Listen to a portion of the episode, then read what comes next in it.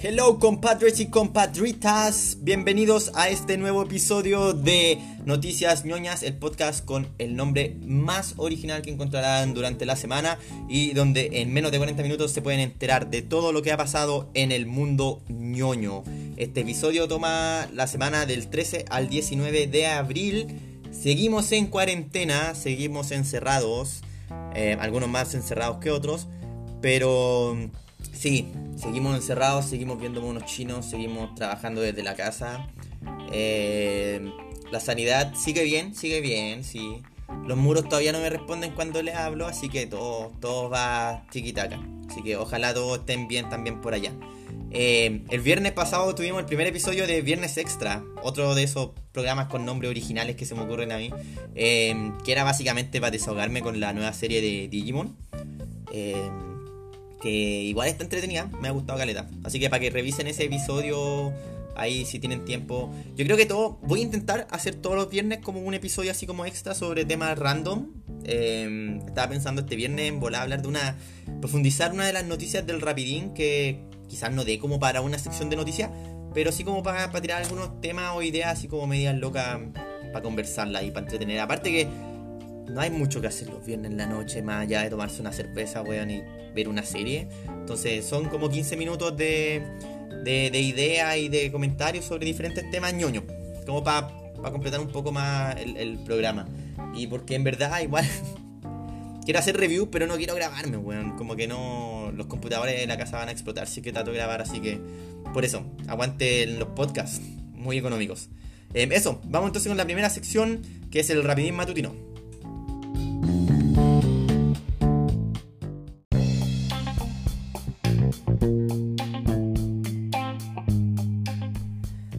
Ya, pues, empecemos con el rapidín matutino de esta semana. Eh, tengo que ser súper honesto, yo traté de grabar lo antes posible este, este capítulo porque se siguen y se siguen muriendo hueones. Las cagó así como que. Creo que como cinco personalidades importantes han muerto durante la semana. Yo tomé tres nomás, que son los que más van como con la línea editorial del programa. Se murió el weón que le hace la voz al. Mira, no tomé tres, eran cuatro, no había cachado. Se murió el weón que le hacía la voz al Soldier, al soldado de Team Fortress 2. No sé si muchos habrán jugado ese juego, pero era un juego que en su momento como que, movía harta, hartos memes en internet. Entonces el soldado era como uno de los personajes de las clases de, soldados que uno podía ocupar, que, se llamaba soldado. Eh, y se murió el loco que le hacía la voz. También se murió el weón que le hacía la voz a Leon F. Kennedy. No, Leon S. Kennedy, no sé cuál. Me parece que es ese. Leon S. Kennedy, el, personaje de Resident Evil 2 y de Resident Evil 4. Eh, falleció también el weón que le hacía la voz a él. Eh, se murió el, loco que le hacía la voz a Peppy O'Hare, que es el conejo de Star Fox, que era como el viejito del equipo. Y que ah, el, otro día vi una weá que me dio como entre pena y risa sobre este tema que eh, era una era como un bot que creaba como publicaciones de que ciertos personajes famosos habían sido infectados con COVID-19 y decían así como en su último examen Star Fox dio resultado positivo a coronavirus.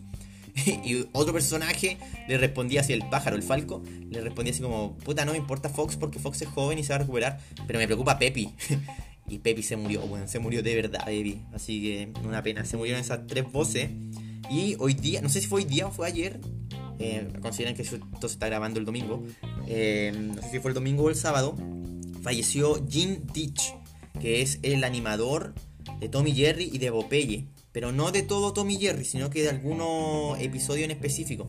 Este viejo fue uno de los primeros ganadores del Oscar por animación en el año 61. Si no estoy mal, el Oscar de animación surge como en el 2000, 2001, por ahí ya que uno de los primeros nominados fue como Shrek, Jimmy Neutron y Monster Inc., si no estoy mal.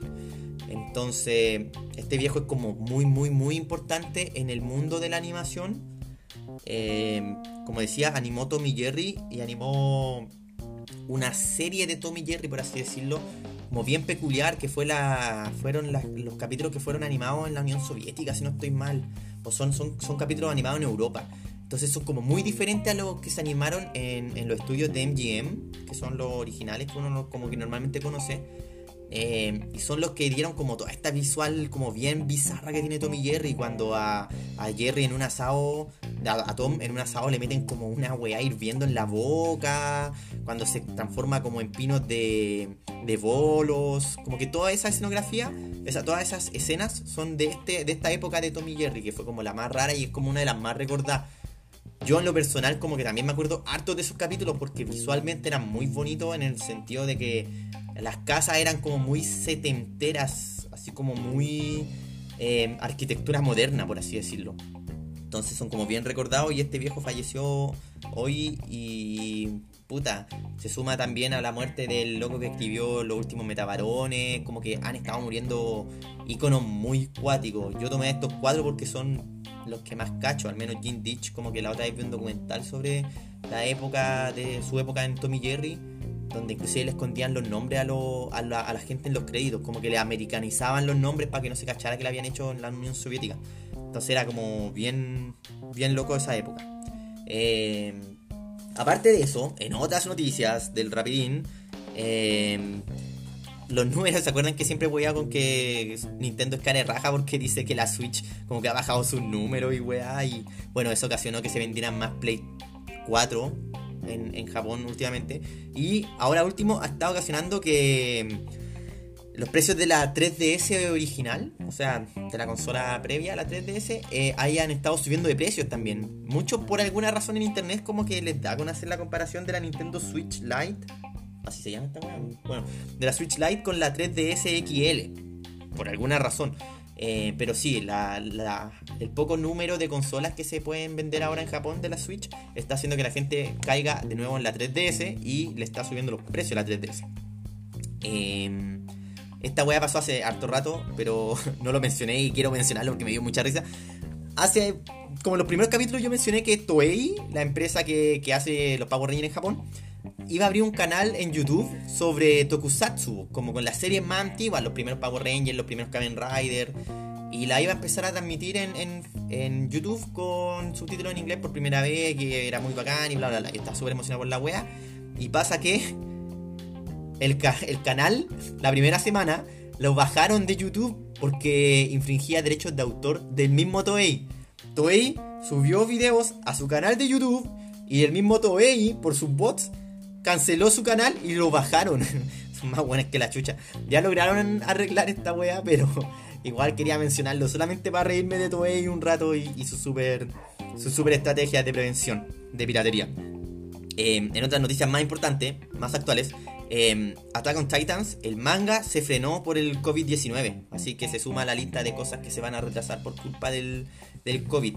Igual hoy día, no lo tengo acá anotado, pero hoy día también se confirmó de que Pokémon, la serie, se iba a frenar, la, temporada actual que están dando, se iba a frenar porque ya el COVID-19 no la dejaba seguir avanzando, como que se alcanzó a los episodios que se habían hecho y no se van a poder producir más. Eh, un dato que, vi esta semana que me dejó como dando vuelta, que no sabía que estaba en producción, una secuela para la máscara. Pero no es una secuela del spin-off del hijo de la máscara, sino que es una secuela de la película de Jim Carrey, donde va a volver a aparecer Jim Carrey, donde supuestamente va a volver a aparecer Cameron Díaz y se está sumando el nombre de Dwayne Johnson. Em, la máscara es como una película muy clásica de los años 90, como que muchos la vimos cuando chicos. Y si la ven ahora, puta, no ha envejecido bien. No en un sentido eh, audiovisual, sino que en un tema como del, personaje que es la máscara en ese momento, como que las tallas que tira son demasiado inapropiadas para el día de hoy, yo creo. Em, pero eso, échenle una mirada de nuevo a la máscara y veanla con, con el lente de visión del, del año 2020 en el que estamos. Como que el humor ha cambiado mucho y algunos chistes son muy inapropiados y son básicamente acosadores por parte de la máscara. Pero... No sé, también uno puede decir que es como una pieza de su tiempo, qué sé yo. Pero si lo veía ahora, claramente se, ven muchos chistes como inadecuados e inapropiados. Ojalá esta película como que sea más, más adecuada y tome otros aspectos del personaje, porque por lo que yo me recuerdo de ah, cuando leí La Máscara, porque La Máscara es un cómic para los que nos cachan, eh, es un cómic como de los años 80, 87, para ahí cuando salieron las tortugas ninja. Eh, el personaje no era tan. No era como el, Steve Hipkins. No era tan jote, tan acosador, tan chapelota en ese sentido. Era más psicótico, eso sí, era más enfermo. Era un weón que se ponía a disparar por toda la ciudad, dejaba la mensa cagada, así como que se mandaba una masacre. Pero ojalá acá tomen de otras fuentes de la historia de la máscara, porque después siguió saliendo el cómic y tomó temas bastante buenos. Yo me leí como los tres primeros arcos, dos o tres primeros arcos, y son como cinco historias que son re buenas. Si tienen tiempo ahí, que seguramente deben tener encerrado, búsquense los cómics de las máscaras. Si les gustaba la máscara cuando chico, los cómics les va a gustar caleta. Es súper piriado. Eh, igual, hace un par de semanas, en otras noticias, yo agarré para el hueveo de que Resident Evil 4 siempre sale en nuevas consolas. Dicho eso, terminé de grabar, busqué noticias y me pareció que iban a hacer un remake de Resident Evil 4. Y me cagué la risa todo porque dije, puta, tiro la talla y justo aparece esto, pero al comienzo como que me, confundí un poco, pero es que va a salir un remake de Resident Evil 4. No es que lo vayan a volver a sacar en una consola, no es el mismo juego con el control adecuado para la consola, sino que es volver a hacer Resident Evil 4, que sería bacán porque yo creo que ahora el juego se debe ver un poquito mal, gráficamente, visualmente. Entonces, ojalá no le hagan muchos cambios a lo que es como el gameplay y solamente le hagan cambio a lo que es el tema de la gráfica, que se vea más bonito nomás. Porque el juego a mí me gusta caleta, es mi Resident Evil favorito. Fue el que jugué así como en mi adolescencia, que lo avancé y lo pasé varias veces y hueví harto. Entonces, lo tiro como talla, que, que siempre sacan Resident Evil 4, pero sí, yo está Resident Evil para la Switch y creo que lo que voy a jugar. Ok, compremos Resident Evil 4 porque me entretiene mucho. Es un juego que me gusta mucho. Preferiría comprarlo para Play 3, pero es más cómodo. Pero a lo que voy es que me, alegra que vayan a volver a sacarlo, pero bien hecho, así como un verdadero remake y no solamente sacar de nuevo la weá de juego. Em, y en la última noticia, que esto es lo que yo quería hilar con lo de los viernes extras, que yo creo que este viernes, el viernes extra va a ser sobre esto, hubo una nueva filtración de información sobre Pokémon. Para los que no saben, la sociedad de, de hueones así como viciados a Pokémon, hay una rama de, del fandom que son locos que buscan información perdida de Pokémon, como los primeros bocetos de los primeros Pokémon. Para los que no cachen, Pokémon sale oficialmente como el 96 en el Game Boy, pero su desarrollo empieza en el año 90 para la Nintendo clásica. Entonces hay mucha información que está como en, ese lapso de 6 años perdida. Y aparte hay más información como eh, perdida entre los diferentes demos que salieron, como hace un par de años, no sé si fue el año pasado o antepasado, que se filtró el demo oficial del año 97 de Pokémon Silver. Y de ahí sacaron caleta de información, sacaron muchos sprites, Pokémones que nunca llegaron a ser realmente Pokémones. Y ahora lo que pasó fue que se filtraron, el mismo weón que filtró esta información del Pokémon Silver, que es considerado una fuente fiel, em, segura sobre estos datos, levantó otra información sobre el que sacó del cartucho de Pokémon Yellow, como unos betas del Pokémon Yellow. Y se descubrió que ahí existía una versión que se llamaba Pokémon Pink. Eh, un dato que, que, es poco conocido, así como en lo masivo de Pokémon, es que originalmente la mascota no iba a ser Pikachu, iba a ser Clefairy.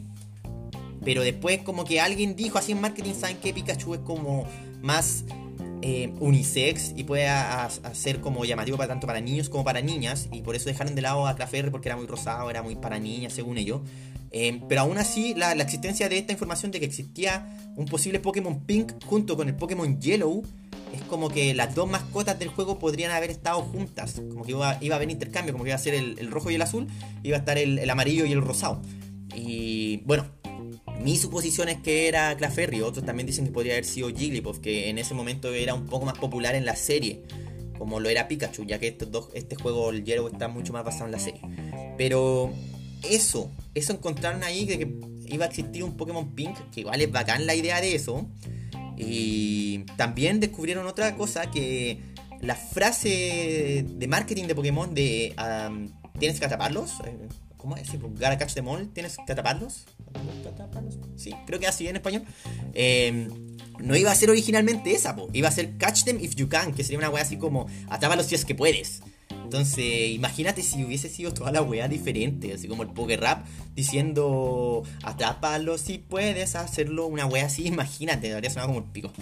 Pero eso, Eh, yo creo que el viernes le voy a dar un poco más con esto porque a mí me gusta caleta esta información de, contenido perdido de Pokémon. Hay un logo que se llama Doctor Lava, que si lo buscan en, en cualquier red social, bueno, está en YouTube, está en Twitter, está en Instagram. Él sube contenido de este estilo y yo como que siempre lo estoy leyendo. Entonces me gustaría hacer este viernes una recopilación de esto, hablar más sobre el Pokémon Pink, de lo que se cree que podría haber sido. Quizás se haya filtrado información como más oficial. Porque, por ejemplo, cuando salió el, demo de Pokémon Silver, em, como que después dijeron, sí, este es el demo oficial, sí, esta información aquí allá. Y como que cruzaron datos y coincidían mucha información. Pues entonces, ojalá el viernes saque un capítulo como hablando un poco más de eso para los que les interese como conocer un poco más sobre la historia verdía de los juegos de Pokémon. Yo creo que no solamente voy a hablar del Pokémon Pink, sino que también, no sé, de las diferencias que hay como por ejemplo entre el Pokémon verde y el Pokémon azul que hay acá, que algunos piensan que son exactamente igual y no lo son. Entonces, bueno, ahí voy a ordenar algo simpático para que sea digno de tomarse una pilsen mientras escucha esa información de Pokémon de hace, ¿cuánto? 20 años creo que tenía Pokémon. Eso, eso sería el Rapidín Matutino.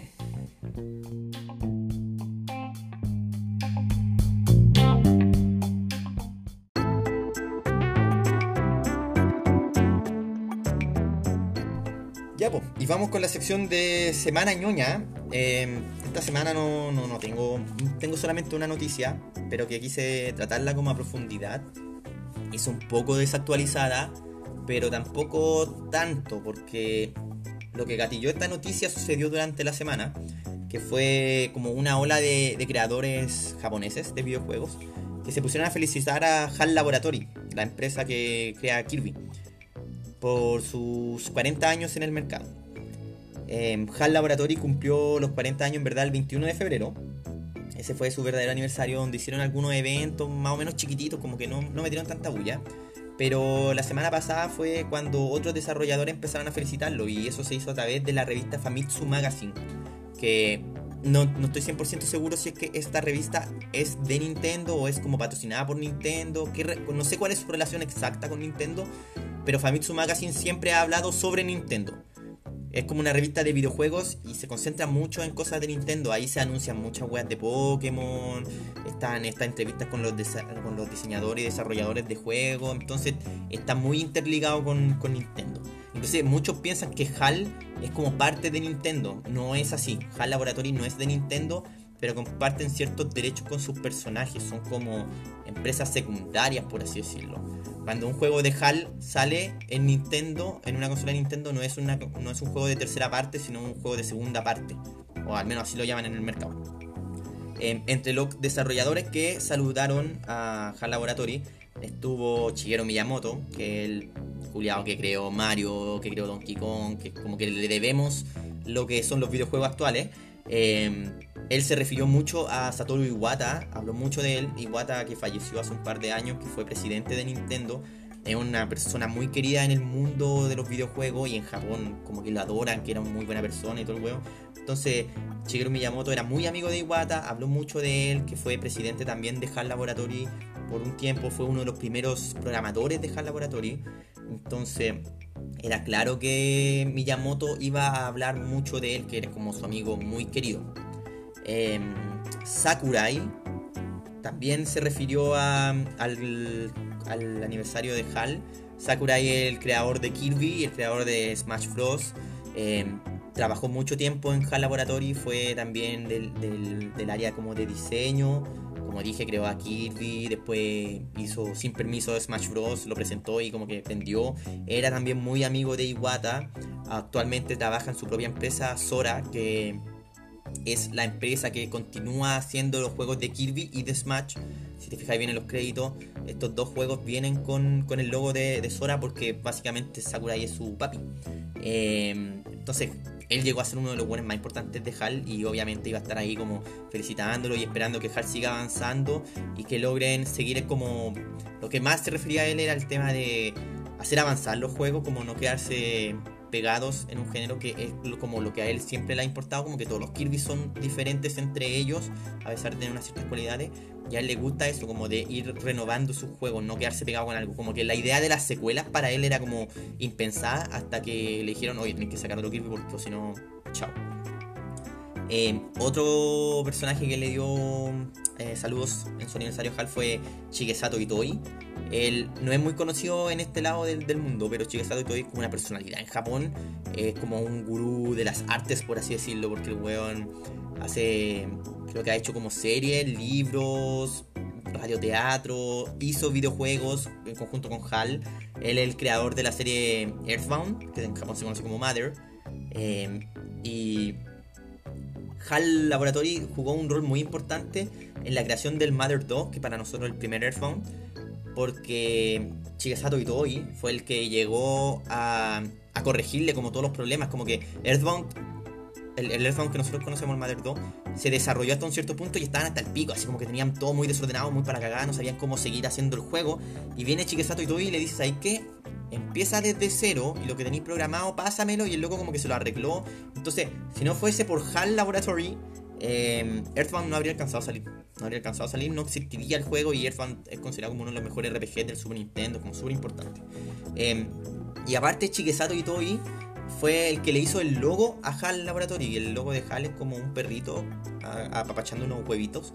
Y, en ese momento Itoi todavía no era el, el, presidente de HAL.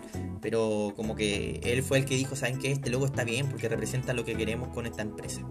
Entonces estos tres personajes, más algunos otros que son un poquito más, más desconocidos, como el, el, ex director de Pokémon, que no es el creador de Pokémon, sino que el, loco que hace poco dejó el cargo de, de dirección en, Pokémon Company, también mandaron sus felicitaciones y como las típicas guas que dicen los japoneses, así como estamos muy felices, eh, ojalá sigan avanzando, que sean muy prósperos estos próximos años, las típicas weas que uno dice cuando dice feliz cumpleaños sin querer decir feliz cumpleaños. Eh, yo creo que es como importante dentro de este ámbito como mencionar la historia de HAL Laboratory, porque la empresa empezó en 1980 y empezó haciendo muchos plagios de videojuegos. Tenía un, un plagio de Pac-Man que se llamaba así como Las aventuras de las bestias frutales, una wea así. Como que básicamente era Pac-Man, pero sobrescrito con otros colores un poquito más diferentes, el código un poco más diferente para que no se lo no, se, no le chantaran ahí para copyright. Eh, también dentro de su mente HAL Laboratory competía harto contra IBM en esos años en, Japón. Inclusive el nombre HAL viene porque HAL está siempre un paso antes de IBM. O sea, la H está antes de la I, la A está antes de la B y la L está antes de la M. Esa es como la, la, lógica del nombre, no tiene mucha profundidad.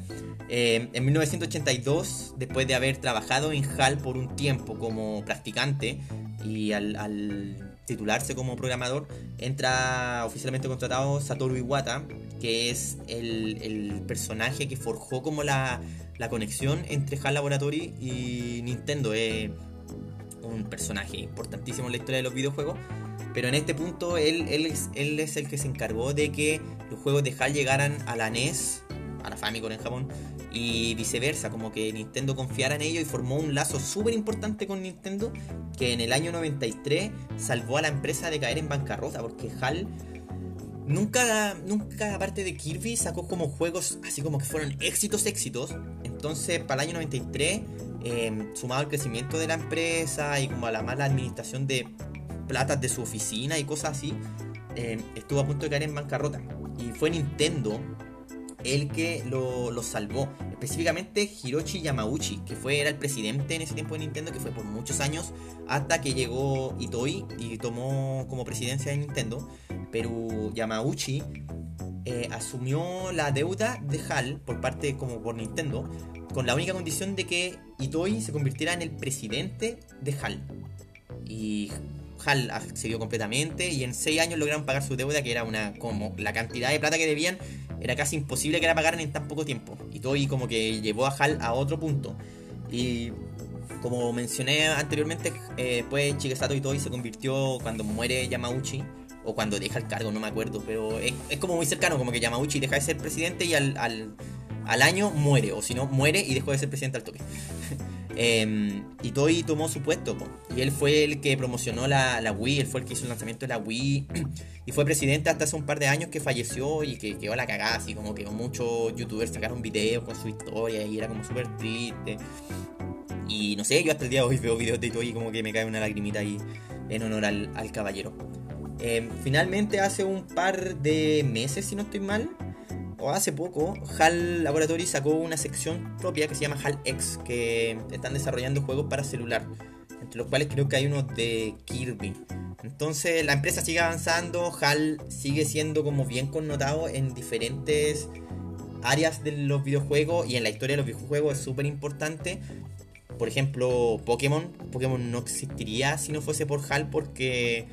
O sea, sí existiría, pero no sería la explosión que fue porque Pokémon Silver fue, fue Itoi con HAL los que le prestaron como la tecnología de compresión de información para poder meter eh, todo el continente de canto dentro del juego de Pokémon Silver. Entonces, bueno, yo creo que igual voy a abundar a, igual voy a hablar sobre eso el viernes. En, el tema de, viernes extra de Pokémon. Pero eso, 40 años de HAL Laboratory. Eh, es una empresa buena, prueben sus juegos, busquen, si es que no han jugado los primeros Kirby, jueguenlos, son bacanes. Como que la simpleza gráfica de ese juego los pone como súper adelante su tiempo y lo han hecho envejecer súper bien. Eh, es bonita la idea de Kirby, weón, un juego que es para principiantes de juego y que los principiantes de juego la pueden pasar bien y que las personas que callan de juego también la pueden pasar muy bien con el juego. Así que eso, eso sería la semana ñoña de esta semana.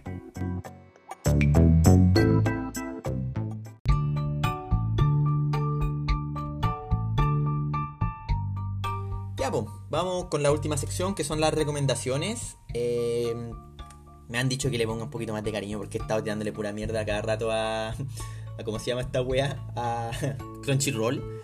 Pero sí, no, no ocupen Crunchyroll, vale con neta. Yo lo ocupo solamente para ordenar los animes que quiero ver. Pero sí, una de mis recomendaciones es un anime. Ya hablé de él el viernes. Si quieren saber bien mi opinión sobre el tema, véanlo ahí. Digimon Adventure 2020. Eh, está bueno, está entretenido. Eh, tenéis que entrar pensando de que es un juego, es una serie para niños chicos. Que no va a ser el Digimon para ti de veintitantos años que viste Digimon cuando chico. No, no, no aquí vaya a recibir Digimon. Digimon bueno. Con harta referencia a Mamoru Osoda y su película. Así que por ese lado, a los que les gustó la película de Digimon, a los que les gusta Mamoru Osoda, vale la pena verlo. Es entretenida, es simpática. Se me hace que se va a poner buena. Insisto con esa weá de que no me gustó mucho que aparecieran evoluciones tan fuertes al comienzo. Pero puta, quizá eso significa que van a empezar a subir la vara. Va a estar como más difícil las peleas contra los jefes. No sé, quizá ni siquiera siga la misma historia de, de la primera del primer Digimon. Así que yo estoy motivado con seguir viéndola. Eh, no sé si así los domingos en la noche a verla siempre. Pero sí, de que la voy a seguir, la voy a seguir porque Digimon y por fin están haciendo algo bueno, bueno porque Applemon, Applemon era una, una, mierda de concepto. Em, por otro lado, otra, em, otra recomendación que, que estaba más directo así como a los fanáticos de, de los Power Rangers y del Tokusatsu. Eh, los cómics de Boom Studio, que ya llevan harto rato, quizás es un poco tarde que lo diga, pero yo no lo había consumido cuando, cuando salieron por primera vez, no los pesqué mucho y ahora están muy adelantados como a ponerme a leerlo, así que lo que hice fue buscar como resúmenes en YouTube de gente contándote el cómic, que duran, no sé, 10 minutos, todo un arco, y es bacán. O sea, si te gustan los Power si te gustan los Power cuando chico, ahora se pusieron cuáticos, así con un Tommy maléfico de otro universo. Una cachada de cuestiones que están bacanes. Si tienen tiempo, si mira, si quieren consumir algo que puedan hacerlo mientras ve, eh, preparan, no sé, mientras hacen la cama, mientras preparan el almuerzo ahí en el encierro, weón, busquen en YouTube resúmenes de los cómics, de Boom Comics de Power Rangers. Se los van a ir narrando, se los van a ir contando, van a leerse, no sé, weón, como dos semanas de cómics en 15 minutos. Es la mejor forma. Y también recomiendo este método para cualquier persona que se quiere poner al día con cualquier cómic. Hay muchos canales de YouTube que hacen esto. Eh, que te resumen arcos narrativos en, no sé, 15 minutos, 20 minutos, y de ahí a buscar los cómics, buscarlos traducidos, ponerte a leerlo. Insisto, es mejor que alguien te cuente un cuento a tener que leerlo y, no poder, no sé, hacer otras actividades mientras tanto. De repente a mí me pasa que, puta, quiero ir a cocinar, pero ah, quiero ver un video mientras lo estoy haciendo y al final termino escuchando música, pero podría estar escuchando otra cosa. Podría estar consumiendo información o, o, historias en, otra forma. Así que recomiendo mucho esto. Búsquenlo. Y si no es con los Power Rangers, búsquenlo con otra cosa. Eh, es agradable escuchar como em, resúmenes de cómics en YouTube. Y esas serían mis recomendaciones para esta semana.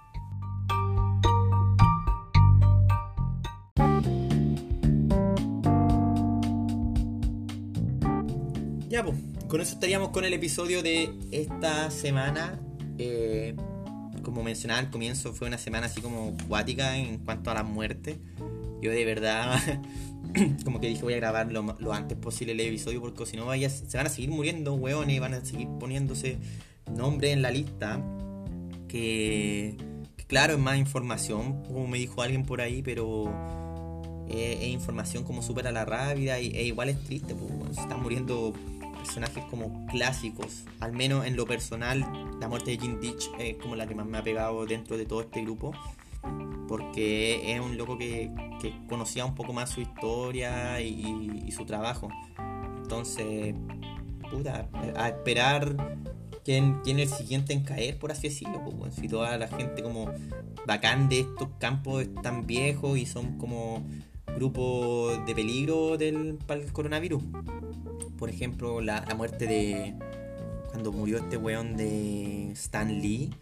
Como que a mí me dijeron, bueno, ¿estáis triste por eso? Yo me hice loco. Fue como, no, no estoy triste porque ya lo había dado por muerto. Es como con Ozzy Osbourne. Cuando Ozzy Osbourne se muera, no me van a escuchar llorar por él. Porque yo ya di por muerto a Ozzy Osbourne. Ya asumo que está muerto. Entonces, como la mejor forma de, sobrellevar estas muertes populares, por así decirlo, de, de estos mundillos. Pero eso, sigan cuidándose. Ojalá eh, hayan encontrado algún hobby o algo en su cautiverio forzoso de coronavirus para poder soportar bien los días. Es importante la salud mental, tener un hobby, todas esas cosas. Y hacer ejercicio. Yo no estoy haciendo ejercicio, pero ustedes hagan ejercicio por mí. Eso. Nos escuchamos el viernes con el especial. El especial. Con el viernes extra de Pokémon. ¿Ya? Ahí voy a traer un par de datitos bien ricos para los que quieran cachar algo nuevo de Pokémon. Así eso. Nos vemos. Cuídense.